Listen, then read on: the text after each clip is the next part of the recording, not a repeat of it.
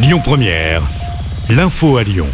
Bonsoir à tous. Dans l'actualité ce jeudi, le corps sans vie d'une jeune fille de 14 ans a été retrouvé dans le département voisin de la Saône-et-Loire ce matin, non loin de l'école de Clessé.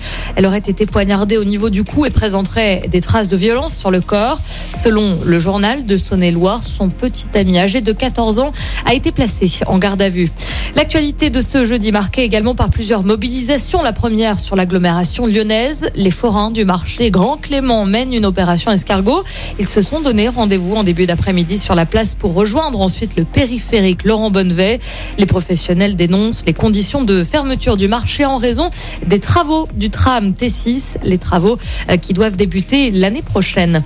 Et puis mobilisation également du côté du 8e arrondissement de Lyon devant l'hôpital psychiatrique euh, Saint-Jean-de-Dieu. Les syndicats déplorent la fermeture prochaine de plusieurs unités de l'établissement faute de personnel suffisant. Un rassemblement avait lieu à la mi-journée devant l'établissement. Du nouveau dans cette affaire d'agression au marteau, une femme de 84 ans avait reçu plusieurs coups par un homme de 51 ans. Souvenez-vous, c'était le 27 mai dernier. Le voleur voulait lui dérober son sac. Il a été arrêté mardi avant d'être présenté devant la justice aujourd'hui. On termine avec du football. C'est officiel. Cinq ans après, Alexandre Lacazette est de retour à la maison. L'attaquant français a signé un contrat de trois saisons avec l'OL, son club formateur. Alexandre Lacazette était libre de tout contrat après son départ d'Arsenal.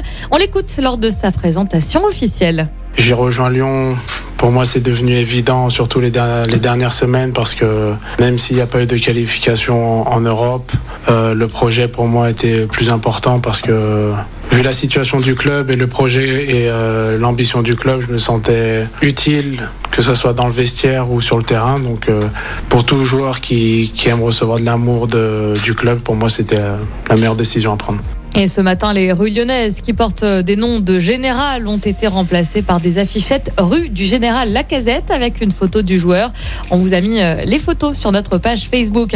Et puis football toujours, Jean-Michel Aulas annonce qu'il continuera l'aventure à la tête de l'Olympique lyonnais malgré l'arrivée de nouveaux actionnaires. Celui qui est au club depuis 1987 a confirmé aujourd'hui qu'il resterait avec certitude, je cite, à la tête de l'OL pour une période moyenne ou très longue. Fin de citation.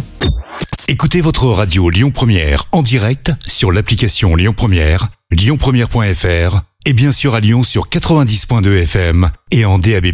Lyon Première